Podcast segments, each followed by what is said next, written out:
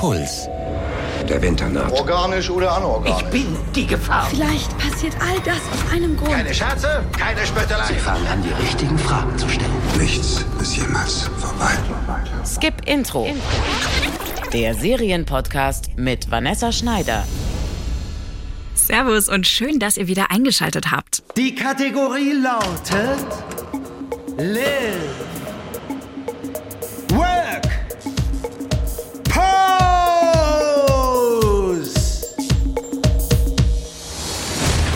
Jawohl, es geht heute um Drag Queens und wie sie in Serien dargestellt werden. Drag Queens, also meistens Männer, die als Frauen auftreten, oft in spektakulären Kostümen und grandios geschminkt.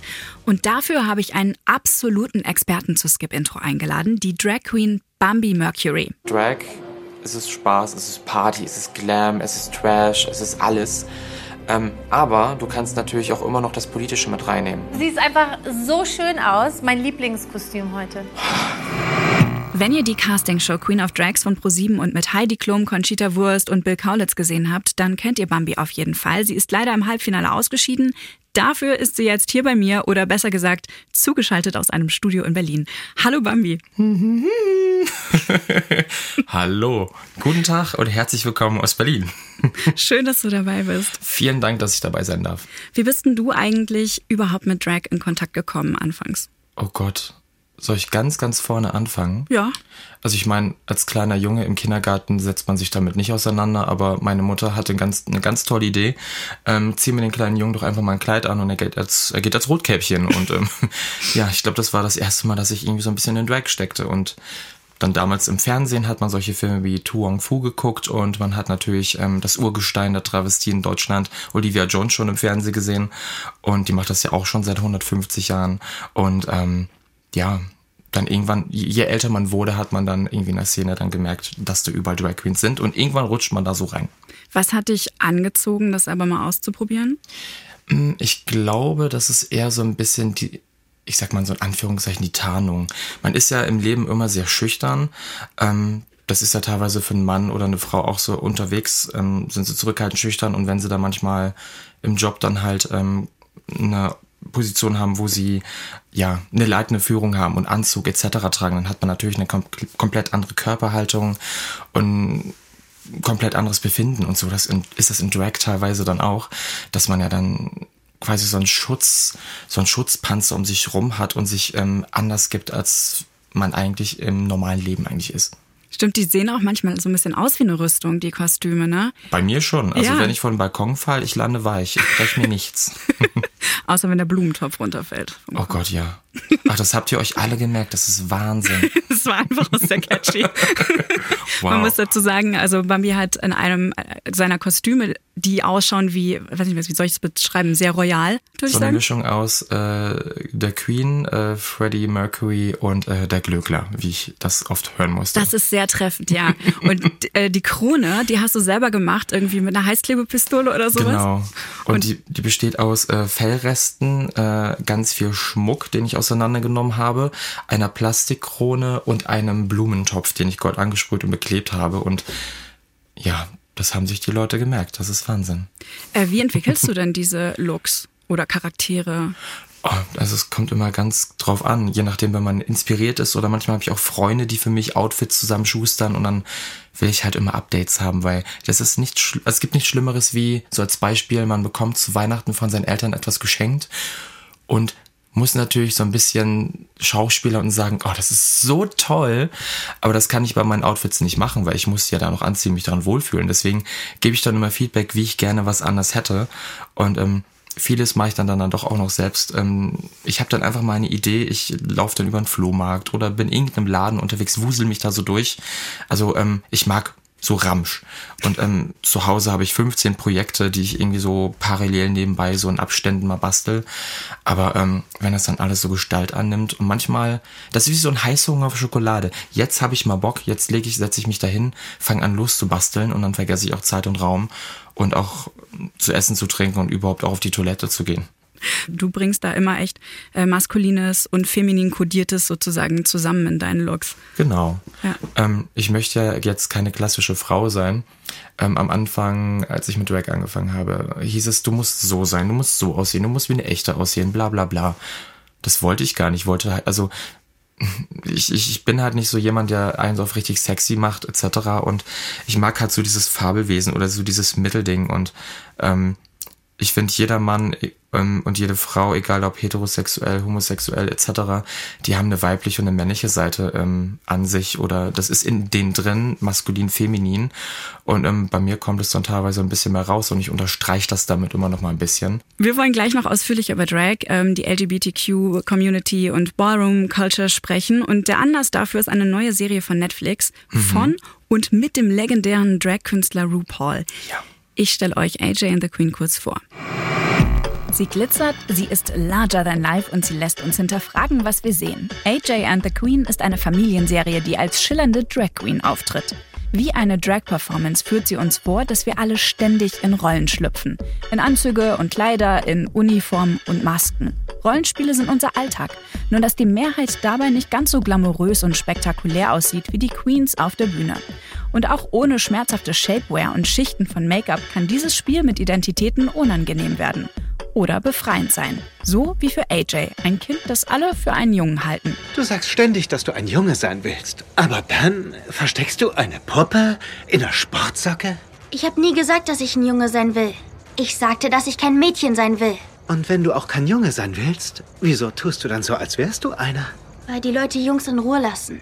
AJ ist ein zehn Jahre altes Mädchen, das ziemlich auf Krawall gebürstet ist. Sie lebt im Apartment über Robert, der als Drag Queen Ruby Red sein Geld verdient.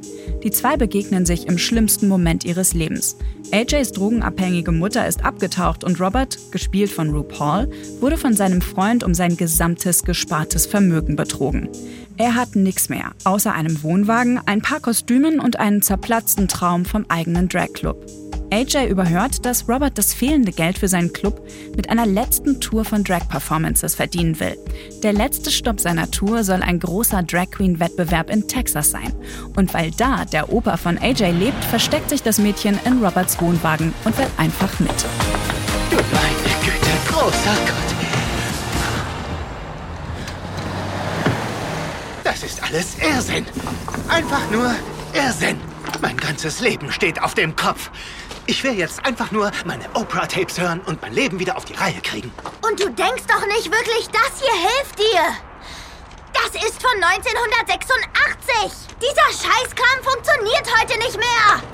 Wie sich diese zwei ungleichen Partner in Crime auf ihrem Roadtrip anfreunden und wie sie die geldgierigen Ganoven abschütteln, die Robert verfolgen, erzählt die Serie in zehn oft sehr langen Folgen.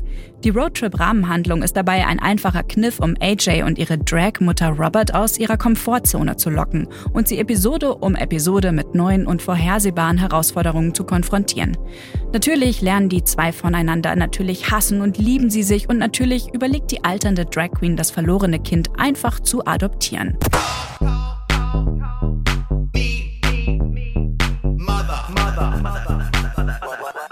AJ and the Queen ist gerade wegen ihrer Längen und Erwartbarkeit eine nette Serie für Hangover-Tage, weil sie uns ganz warm einlullt, wie eine flauschige, knallbunte Wolldecke.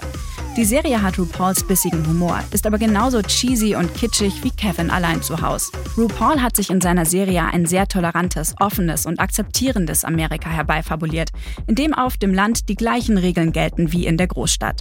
In dieser Traumwelt braucht es keine handfesten politischen Kommentare oder Kritik. AJ and the Queen streift darum leider auch nur oberflächlich ein paar Aspekte, die LGBTQ-Menschen das Leben schwer machen. Mehr als ein paar nette Stunden und Motivationssprüche von RuPaul sollte man sich von dieser Serie nicht erwarten. Aber das reicht auch. AJ and the Queen ist die erste Feelgood-Familienserie mit einer Drag Queen als Hauptfigur. Und das ist ja an sich schon bemerkenswert. AJ and the Queen könnt ihr bei Netflix sehen. Da findet ihr auch diverse Folgen von RuPaul's Drag Race und die großartige Serie Pose über die Ballroom-Szene Ende der 80er. Auf die kommen wir gleich noch zu sprechen. Erstmal, Bambi, wie hat dir denn AJ and the Queen gefallen? Also, AJ and the Queen, also ich habe das komplett durchgeschaut. Ähm, ich würde jetzt nicht sagen, dass ich es durchgesuchtet habe, weil es hatte halt so seine ähm, Momente, wo sich das ein bisschen gezogen hat. Ähm, Ich mag äh, Urpaul und ähm, das erste Mal habe ich ihn ja gesehen, das war in Tu Wong Fu, das ist ein Film aus den 90ern. Und es ist halt so lustig, ihn dann in einer eigenen Serie zu sehen, wo er sympathisch rüberkommt und wo er nicht so krass ausgeleuchtet und glatt gezogen ist wie in seiner eigenen Drag Queen Show. Und man gesehen hat, okay, es ist auch nur ein Mann im Frauenfummel. Und ähm, ich muss sagen, ich fand's gut, dass diese Show läuft, dass es äh, so viele Folgen gibt. Ich glaube, es ist doch ganz gut, dass es so ähm, leichte Kost geworden ist, denn ähm, ich denke, das Publikum wäre bestimmt jetzt nicht so ganz ähm, gecatcht worden, wenn das zu ernst und zu theatralisch geworden wäre, weil die Leute wollen irgendwie entertained werden. Die haben heutzutage gar nicht mal so groß Lust, irgendwie noch nachzudenken. Deswegen denke ich, dass er für die Zielgruppe ähm, das eigentlich ganz gut umgesetzt hat, obwohl ich für mich mir bei einigen Dingen ein bisschen so mehr, ich hätte es mir ein bisschen tiefer gewünscht. Ja, ja. Das sehe ich genauso. Es zieht sich halt auch immer so ein ganz klitzekleiner Trash-Faktor durch, aber das ist ja eigentlich auch nicht verkehrt. Nee, ich finde, es passt auch irgendwie ganz gut zum Geist Oh, dieser ja. ganzen Geschichte. Aber es gibt so ein paar schöne Szenen da drin. Ähm, Mhm. Zum Beispiel gibt es diese Szene. Du hast recht. Ich bin verkleidet. Die Frisur, die Art zu reden, das Haus, das zufriedene Ehepaar. Nur ein Drink am Abend. Beth, jeder Mensch ist verkleidet. Und das ist okay. Solange man es weiß. Aber wenn du unglücklich bist, dann helfe ich dir, die Verkleidung abzulegen. Sie reden darüber, dass eigentlich jeder ständig in Drag äh, steckt quasi Ja. ähm, und alle Menschen ähm, andauernd in Rollen schlüpfen müssen. Diese Szene fand ich besonders schön, weil die Serie anscheinend auf diesen Punkt immer wieder raus will. Ja, wie wichtig ist dir dieser Aspekt für Drag insgesamt oder auch für dich? Ähm, schon sehr wichtig, weil ich meine, ähm, wir spielen alle in unserem Leben irgendwie eine Rolle. Für mich, ich mache Drag jetzt seit sechs Jahren und es ist halt einfach wahnsinnig, wie sich das entwickelt hat, ähm, was ich für mich selbst durch diese Drag-Figur ähm, erschaffen habe und was die mir alles erlaubt, was ähm, Tim dadurch alles zum Beispiel erfahren konnte, was Tim dadurch für Menschen kennenlernen konnte und wie sehr Bambi ähm, Tim so ein bisschen hervorgeholt hat und irgendwie selbstbewusster zu sein. Und ähm, jetzt dieses Thema, dass jeder irgendwie Drag macht, ich meine, das ist in so vielen Jobs genau das gleiche. Ich meine, du hast jetzt jemanden, der ist Richter und liegt zu Hause, aber trotzdem mit seiner Gammeljogginghose auf dem Sofa und kratzt sich am Hintern, hat dann halt dann später aber ähm, in seinem Job dann auch irgendwie einen Anzug an und hat dann komplett anderes Standing und wir alle spielen bestimmte Rollen im Leben und ähm, die helfen uns mehr oder weniger voranzukommen. Ja, und ich finde, das zeigt die Serie ja auch äh, in dieser Szene so, so schön, weil die, weil sie selber reflektiert und merkt, okay, ich habe hier Verhaltensweisen, die ich mir nur deshalb antrainiert habe, um da irgendwie Teil von zu sein und Teil Mhm. davon sein zu dürfen. Und Drag soll ja sehr offensichtlich zeigen, dass auch unser Geschlecht, unser soziales Geschlecht eine Art Performance ist und eigentlich künstlich herbeigeführt wird. Definitiv. Ähm, wir alle, ich meine, mich mit eingeschlossen, wir alle sagen halt dann immer, ähm, man sollte aufgeschlossen sein, man sollte niemanden in Schubladen stecken. Äh, unbewusst es trotzdem. Irgendwie immer. Und ähm, es gibt halt auch so viele Leute, die dann auch meinen, man, wenn man Drag ist, dann ist man gestört, man will eine Frau sein, bla bla bla etc. Durch die Show, die wir hatten, haben wir sehr viele Denkanstöße gegeben. Ähm, dadurch, dass es auf Netflix Drag Race gibt, das haben wir vorher immer ähm, illegal gestreamt. Aber ähm, dadurch, dass es jetzt für, ähm, ich sag jetzt mal, für alle möglich ist, das zu sehen, beantwortet das auch Fragen. Viele Leute verstehen dann, dann auf einmal, dass Drag halt doch was ganz anderes ist. Wo ich dann halt auch in Deutschland vielen Leuten erkläre, hey, ähm, du hast ein Problem mit mir, mit meinem Drag, aber du findest Habe Kerkeling ganz toll. Habe Kerkeling, äh, Königin Beatrix, hallo, Leckenreichen. Das kennt fast jeder in Deutschland. Er hat irgendwie E4 von Dampen gemacht, ganz viele Leute. Das ist auch Drag. Bloß irgendwie das, ähm, damit, das assoziieren die Leute halt wirklich eher mit ähm, Show und Entertainment, weil er ja quasi irgendwie in der TV-Landschaft unterwegs ist. Aber wenn etwas aus der, aus der, aus der queeren Szene kommt, dann ist es dann halt immer negativ angehaftet oder hat dann immer irgendwas mit Verruchtes so. Verruchtes zu tun oder mit Leu oder die Leute verstehen das halt nicht, weil sie gar keine Berührungspunkte mit uns haben oder mit unserer Szene. Ne? Ja. Was ich ganz spannend finde, weil du es auch gerade ansprichst mit ähm, Harpe Kerkeling, da ist dann meistens die Haltung, ja, der verkleidet sich. Mhm. Und in der deutschen Übersetzung von AJ and the Queen, in der Szene, die ich gerade angespielt habe, ist immer die Rede davon, dass sich Leute verkleiden. Also da, da wird das Wort Drag gar nicht benutzt. Und ja, das hat mich total fertig gemacht. Du, ähm, also ganz ehrlich, Netflix, irgendjemand von Netflix, hallo, solltet ihr mich da draußen hören, wenn es äh, queere Themen gibt, Drag Race, whatever, ähm, ruft mich an, schreibt mir, ich helfe euch. Zwischendurch, wenn ich manchmal Drag Race oder AJ in a Queen schaue, auf Englisch mit deutschem Untertitel und sehe, was da steht, die verstehen so viele Punchlines nicht oder so viel ähm, Background, Hintergründe etc., wo ich mir denke, setzt da jemand hin, der das weiß. Ja. Also zwischendurch war das echt Horror. Ja, absolut. Mhm. Ich habe mich bei der Serie auch gefragt, ähm, da sind so ganz viele versöhnliche Szenen. Also da gibt's diesen Wetshirt-Contest in Ohio auf dem Land ähm, oder auch so eine Musical-Folge, wo sie Grease nachspielen und oh, dann ja. ist da dieser kleine Junge, der vermutlich schwul ist und ja. einen sehr intoleranten Vater hat. Aber alles ist immer sehr versöhnlich. Alles löst sich am Ende nochmal zum Guten auf. Ist das nicht eine Idealvorstellung, dass die Welt toleranter ist, als wir denken? Oder wie erlebst du das? Ich glaube, das ist eine gewisse Idealvorstellung, aber dadurch, dass da auch so locker irgendwie mit umgegangen wird, ich glaube, dadurch können die Leute sich mehr damit identifizieren und fühlen sich dann auch nicht unter Druck gesetzt, wenn es wirklich irgendwie dramatischer dargestellt wird, wie es halt im wirklichen Leben ist. Ich habe durch ähm, hier schon, der ich war, halt auch mitbekommen, dass dadurch jetzt in Deutschland auch gewisse Konversationen geführt werden, auch irgendwie in den vier Wänden von sämtlichen Familien. Dadurch, dass sowas im Fernsehen läuft, queere Themen, dass dann da irgendwie auch komplett irgendwie das Gespräch eröffnet wird, dass Leute dann wenn man das gemeinsam mit der Familie guckt und sich gegebenenfalls nicht geoutet hat oder Freunde hat etc. oder manchmal gar nicht weiß, wie die Eltern oder Familienmitglieder darüber denken, wenn man sowas gemeinsam guckt, dann kann man immer ganz gut irgendwie ähm, an Reaktionen ähm, nachvollziehen, okay, kann man mit denen darüber sprechen, sind die offen dafür? So habe ich das bei mir damals in meiner Jugend auch erfahren. Also du hast so ein bisschen abgepasst, wie reagiert ja. meine Familie auf solche, auf solche mhm. Themen. Ähm, kann ich da vielleicht auch andocken. Genau. Wie soll ich sagen, das ist ein bisschen. Ja, also es ist, das klingt so einfach, aber ja. ist es eigentlich gar nicht. Ne? Wenn man jetzt denkt, so die haben gar kein Problem, aber wenn es dann manchmal die Leute selbst betrifft oder eine eigene Familie der Fall ist, dann sind einige Menschen schon manchmal überfordert damit mit der Gesamtsituation. Und ähm, wir zum Beispiel bei meinen Eltern damals, das kann ich einfach sagen, wir haben ein super Verhältnis, aber damals war das eher so dieses, hm, haben wir was falsch gemacht? Warum? Wieso? Nur weil du noch mit einer Frau noch nicht intim geworden bist, kannst du das noch gar nicht wissen. In wen bist du verliebt, etc. Halt so die Standardfragen, wo ich denke, so wenn man so fühlt, dann ist es halt so.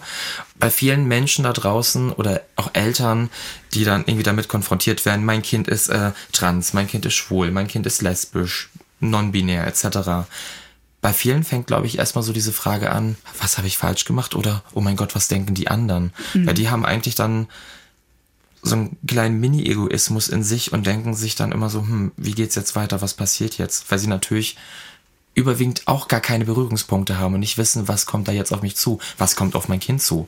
Und ähm, in diesem Moment wahrscheinlich dann auch leicht überfordert sind, weil sie ihr Kind halt nicht beschützen können oder quasi darauf vorbereiten, was im Leben auf sie zukommt, weil sie das selbst nicht erlebt haben. Ja, und da sind natürlich solche Geschichten, egal wie ähm, ja, keine Ahnung, idealisierend oder mhm. ver verharmlosend, die sind ja vielleicht doch ganz hilfreich, schon. Ein, so ein positives Ende zu zeigen. Ne? Definitiv, also da bin ich schon sehr dankbar. Vor allem die ähm, Menschen, die sich irgendwie, ähm, so, die zu sich selbst finden, sie werden halt immer jünger. Damals hat das ein bisschen länger gedauert und mittlerweile weiß der, weil ich sag jetzt, mein Kind weiß mittlerweile schon etwas ähm, früher, was es genau will und oder welche Persönlichkeit in, in dem Kind heranwächst und wer, wer das Kind ist und wer sein möchte. Die Außenwelt, die trägt da natürlich auch immer mit zu bei. Ich für mich hatte es damals natürlich schwer. Ähm, ich hatte mir, Internet war jetzt damals war die Zeit, da hat man noch diese AOL-CDs nach Hause geschickt bekommen. Da hatte man noch Internet mit Modem, also da war nichts hier mit heutzutage Huhu-Party. Das war nicht so einfach. Ähm, man ist noch in die Bücherei gegangen oder und hat dann irgendwie ähm, nach queren Büchern ähm, gesucht im Intranet oder hat sich Bücher bestellt. Die Filme, die im Fernsehen liefen, mein Gott, das war sehr deprimierend. Die Bücher, die ich gelesen hatte, nichts hatte ein Happy End und ich habe mir irgendwie gedacht, so super, hm, soll ich mir am besten direkt die Kugel geben oder gibt es auch noch irgendwas Positives mhm. da draußen?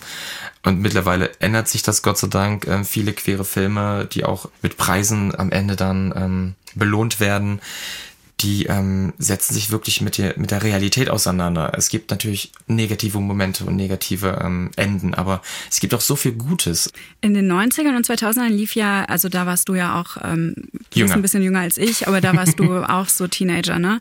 Und ja. da liefen ja so Serien wie Will and Grace im Nachmittagsfernsehen. Da mhm. habe ich damals gar nicht gecheckt, wie revolutionär das gewesen sein muss. Wow, ja, ja. Ne? Die Charaktere waren halt so alle hart klischeehaft, aber heute ist von so einer Serie mit zwei schwulen Männern im Zentrum der Geschichte äh, keine Spur mehr. Mal abgesehen von Modern Family vielleicht. Also ja. im Fernsehen meine ich jetzt, ne? Nicht im Streamingdiensten. Also die waren, also ich sag mal so, die Schwulen waren damals überwiegend so die Sidekicks. Ich sag jetzt mal, ähm, oh Gott, wie hieß die andere Serie nochmal hier? Äh, Sex in the City, äh, mit right. ähm, ich sag jetzt mal so äh, klassisch, wie viele gesagt haben, der hässliche schwule Freund, ne? Die große Tunte. Ähm, Will and Grace war natürlich immer noch was anderes. Da hattest du halt den sehr feminin und halt den, der immer so ein bisschen versucht hat, sehr maskulin rüberzukommen. Das gibt's heute auch noch, nonstop. Ähm, was für mich halt irgendwie richtig gut war, die Nanny, eine Schwulen-Ikone, da wurden diese Themen halt auch immer mit einbezogen und was für mich immer ganz super war, die Golden Girls. die haben über alles geredet. Ähm, ähm, Dinge aus dem Zweiten Weltkrieg, äh, älter werden, Sex im Alter, Homosexualität, ähm, und so viele Dinge und das waren für mich so ein bisschen auch die, die irgendwie so die Wegbereiter. Also die, die Leute, die damals diese Serie geschrieben haben, die haben alles richtig gemacht. Was ja auch interessant ist, durch die Streamingdienste gibt es immer mehr Repräsentation von ja. ähm, nicht straighten oder nicht heterosexuellen Menschen. Äh, GLAD macht seit Jahren jedes Jahr eine Untersuchung und für das Fernsehjahr 2019 haben die festgestellt, dass rund 10 Prozent aller Fernsehrollen queer sind. Also das ja. entspricht in etwa dem Wert in der Bevölkerung, ähm, den man so schätzen kann, weil es gibt auch dazu keine richtigen Zahlen. Ja. Äh, der liegt dann Schätzungen zufolge zwischen 7 Prozent und mehr als 10 Prozent. Und das ist der höchste Wert, der je gemessen wurde. Perfekt. Zum Vergleich fünf Jahre vorher waren es nur 4 Prozent aller Rollen. Mhm. Ich finde es schön, weil ich meine, ähm, ich, mir wurden vor kurzem mal wieder Nachrichten geschickt, wo Leute gesagt haben, ja, schmink dich zu Hause, du musst das nicht jedem auf die Nase binden, wo ich denke so, ähm, Heterosexualität ist halt für alle das Normalste der Welt, wo ich denke, das andere ist ja auch da, das gab's schon immer. Und ähm, wir werden, wir, also ich jetzt mal, ich als äh, schwuler Mann, werde natürlich auch jeden Tag überall mit der Heterosexualität konfrontiert, was natürlich komplett normal ist. Wo ich dann auch jemandem erklärt habe, hey, machen wir es doch mal andersrum. Du wirst jeden Tag mit ähm, der Homosexualität, mit der Queerness konfrontiert, die überhaupt gar nicht wirklich so stattfindet, wie du das wahrnimmst, sondern stell dir das mal vor, das sieht so und so aus, wie ich das empfinde. Es gibt ja noch eine Serie, die letztes Jahr ähm, ja. gestartet ist, äh, auch bei Netflix und die sich eine Zeit vornimmt, die ganz wichtig ist für die Entwicklung der Drag-Kultur, mhm. nämlich Pose. Mhm. Da geht es um die Ballroom-Szene in New York und ähm, die Bedeutung davon für homosexuelle, transsexuelle und queere People of Color. Hast du die gebinged?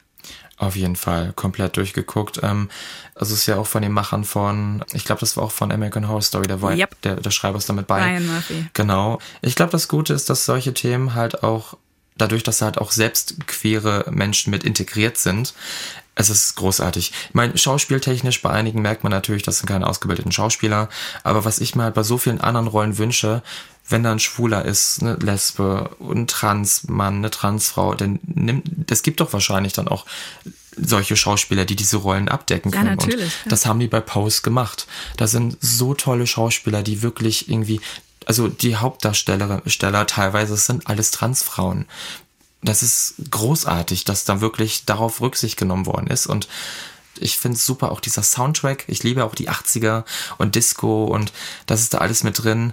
Gut, ich meine, im, also im echten Leben war es wahrscheinlich nicht immer so ganz polished, hoch, Hochglanz, äh, wunderschön, wie es dort ist. Das ist natürlich sehr es sollen die 80er Jahre sein. Sie wurden aber halt sehr ähm, glatt gebügelt stilisiert. und stilisiert und schöner gemacht, als sie eigentlich wirklich waren. Ja, total. Und es ist halt schön, weil ähm, man merkt ja trotzdem, People of Color haben es ja trotzdem in vielen Ländern immer noch nicht so einfach. Und es ist halt immer noch diese, diese ganzen schlimmen Themen, diese Diskriminierung. Und es ist halt schön zu zeigen, hey Leute, da kommt's her. Ähm, alle, die rumwogen, dass sie halt auch wissen, wo es herkommt. Selbst Madonna, Madonna hat es nicht erfunden mit Vogue. Jetzt war ähm, ein bisschen mehr äh, in den Mainstream gebracht, aber sie selbst ist damals in New York damals in so einen Club gegangen, hat die Leute gesehen, hat gesagt, hey, ich finde euch cool bringt mir das bei, zeigt mir das. Dann hat sie äh, sich eine Handvoll von den Leuten mitgenommen auf Tour. Das sieht man dann halt auch bei äh, in Bad with Madonna in, in der Dokumentation. Und auch in der zweiten Staffel von Post tatsächlich. Und auch in der zweiten Staffel von Post, genau. Wo ich dann aber nochmal sagen muss, viele Leute sagen, oh toll, toll, toll, aber viele verstehen nicht, dass es auch echt ist, dass es auch irgendwie Hintergrundwissen gibt, dass ähm, teilweise Leute, die da mitspielen, die haben vorher in einer Dokumentation mitgemacht, das ist ähm, Paris is Burning und darauf basiert diese Serie ein bisschen. Das ist dann halt auch so eine Dokumentation gewesen. Ich glaube, die wurde 86, 87 gemacht und ein paar Jahre später dann ausgestrahlt. Und da ging es dann halt auch über die schwarze Ballroom-Szene, ähm, wie es ist, ähm, von seiner Familie verstoßen zu mhm. sein, schwarz zu sein, schwul zu sein, trans zu sein und wie es auch ist, irgendwie seinen Weg in der, ähm, ich sag mal so in Anführungszeichen, der normalen Welt zu finden. Finde einen richtigen Job. Also du bist eigentlich eine Frau in einem falschen Körper, aber möchtest halt eventuell sogar Model werden und der Weg dorthin ist dann halt auch schwierig und oder Leute, die ihr Leben versuchen zu finanzieren, indem sie ihren Körper verkaufen. Ja. In der Dokumentation gibt es natürlich dann halt auch so ein paar Schicksale, die nicht so schön sind. Aber ähm, das ist ja auch schön. Ähm, ich finde das halt so toll, weil es einem so richtig die Augen öffnet dafür, was halt wirklich die Schicksale dieser ja. Menschen sein konnten zu dem Zeitpunkt und ja. wie kurz die Leben auch oft waren von den Leuten. Also Blanca zum Beispiel, die eine der Hauptfiguren, die ist äh, die Mutter eines Hauses sozusagen mhm. und die ist ja erst Ende 20 und gehört schon zu den alten Menschen, weil sie bis dahin überlebt hat, weil sie bis ja. dahin an AIDS sozusagen vorbeigekommen ist, ich will das jetzt nicht spoilern, was ihre Geschichte ist, aber. Nee, bloß nicht spoilern, hallo. Also man kann halt natürlich sagen, äh, 80er Jahre, da ging das Thema AIDS ja, gerade richtig los. Ja. Und deswegen ist es so schön, dass es im Post halt dann auch mit einbezogen wird und und auch die ja. Normalität von dem Ganzen einfach miterzählt wird. Also genau. das wird alles so schön normalisiert in dieser Serie, das finde ich ist, toll. Ja, da siehst du hässliche Gesichter, da siehst du Blut, da siehst du Erbrochenes. Der ist schlechte ja. ähm, äh, Injektionen, die ja. das ganze Äußere eigentlich verunstalten, die Leute genau. krank machen, nur weil sie Teil einer, einer, einer Community sein wollen. Oder einer, einem und schön sein wollen, genau. Bei AJ and Queen ist es so ein bisschen, ähm, da gibt's an, ansatzweise ernste Themen, die aber com comedyhaft irgendwie ähm, erzählt werden, was dann halt auch leichte Kost ist. Bei Pose ist dann halt wieder, wo du dann teilweise wirklich da sitzt und dir laufen die Tränen runter oder du hast Gänsehaut ja. oder du musst dann einfach mal ausmachen und also nicht, dass ich rauche, aber würde ich rauchen, würde ich, glaube ich, mir eine Zigarette mal um eine Pause zu machen. Weil zwischendurch war das echt mal ähm, ganz, ganz äh, nicht so leichte Kost. Was ich ja noch ganz interessant finde, ist ähm, die Motivation von dem Serienerfinder Ryan Murphy, den du gerade schon angesprochen ja. hast. Der ist ja auch homosexuell. Mhm. Äh, der hat die Serie umgesetzt und er hat gesagt, er habe versucht, die Community so zu zeigen, wie er sie sieht. Schönheit und Glamour und Lichter und Musik. So hätten Gay- und Transmenschen immer schon einen Weg gefunden, mit ihrem Schmerz umzugehen. Kannst du diese Aussage nachvollziehen? Würdest du es unterschreiben? Ich würde es definitiv so unterschreiben. Gut, ich meine, ähm, vieles ist natürlich halt auch, wie wir vorhin schon gesagt haben, glatt gebügelt. Aber er, es sind ja so, es ist ja seine, seine Art und Weise, etwas, etwas darzustellen. Und man muss sagen, wenn es drauf ankommt, hält die Szene sehr stark zusammen und Musik und ich meine, wir alle, wir lieben halt unsere Gay-Icons, unsere Sängerinnen und daran halten wir natürlich auch fest.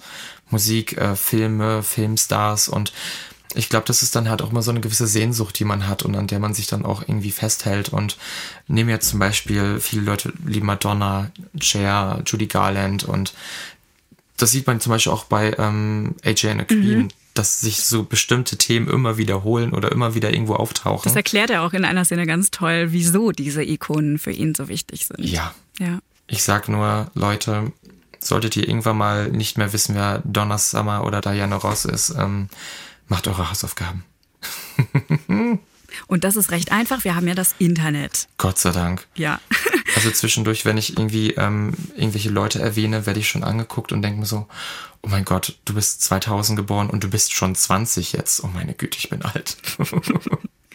Wir sind leider schon am Ende dieser Podcast-Folge angekommen. Bambi, was soll man sich unbedingt anschauen, wenn man tiefer in die Materie einsteigen will? Also, es gibt sehr viele, also man kann natürlich immer schön googeln. Also äh, komödiantische Filme, Tu Wong Fu, ähm, dann gibt es Priscilla, Queen of the Desert, ein Käfig voller Narren, Transamerica gibt es noch. Mhm. Und es mhm. gibt ähm, Lawrence Anyways, das ist ein Independent-Film mit einem ähm, mit einer Transfrau, super toller Film. Was haben wir noch? Moonlight, Call Me By Your Name, so viele Filme. Grüne Tomaten ist auch ein Film über ähm, lesbisch sein. Ja, also ich könnte noch so viel weiter quatschen, aber wenn man mit einem Film anfängt, dann kriegt man so viele andere Filmvorschläge. Einfach googeln, Und dann, dann ist man eh schon in der, in der Genau. Spirale drin. Also Genau. danke, Bambi, dass du die Zeit genommen hast. Sehr gerne. Vielen, vielen Dank, dass ich ähm, so viel quatschen durfte. Ich glaube, ich sollte auch Podcasts machen. Ja, mach das. Also vielen, vielen Dank. Ich könnte mit dir, glaube ich, ich habe wirklich jetzt hier drei, vier Seiten einfach weggeschmissen mit meinen Fragen, weil es zu viel geworden wäre. Okay. Ähm, Das holen wir nach. Das holen wir noch mal nach in einer, in einer weiteren Folge. Bis bald. Tschüss. Ciao. Bambi könnt ihr in München übrigens bald live sehen, am 20. Mai im Gary Klein. Alle anderen Dates findet ihr wahrscheinlich im Netz auf seiner Seite oder seinen Social Media Accounts. Und was das angeht, hat Bambi auch noch eine kleine Bitte an euch. Meine Freundin Janisha Jones, sie sagt halt immer, es ist halt ein Insider, folgt Janisha Jones auf Instagram. Wenn ihr euch auch gern mal in eine andere Rolle begebt, euch gern verkleidet und in die Haut einer anderen Figur schlüpft, dann kommt doch vorbei beim Puls Podcast Festival. Da spreche ich mit der Modedesignerin und Cosplayerin Nikki von Lenora Gewandungen über die Serie The Witcher und andere Fantasy-Serien und warum Kostüme so wichtig sind für uns und diese Serien. Und natürlich erfahrt ihr da auch, wie sie selbst ihre Kostüme designt. Tickets und Infos zu allen Podcasts, die auch noch dabei sind, bekommt ihr auf podcastfestival.de. Wenn euch Skip Intro gefällt, dann teilt die Folge auf Social Media mit euren Freunden und abonniert diesen Podcast. Fortsetzung folgt. Redaktion Katja Engelhardt und Marion Lichtenauer. Produktion Corbinian Guggenmoos und Francesco Burgio. Sounddesign Lorenz Schuster und Enno Rangnick. Jede Woche neue Serientipps. Auf deinpuls.de slash skipintro.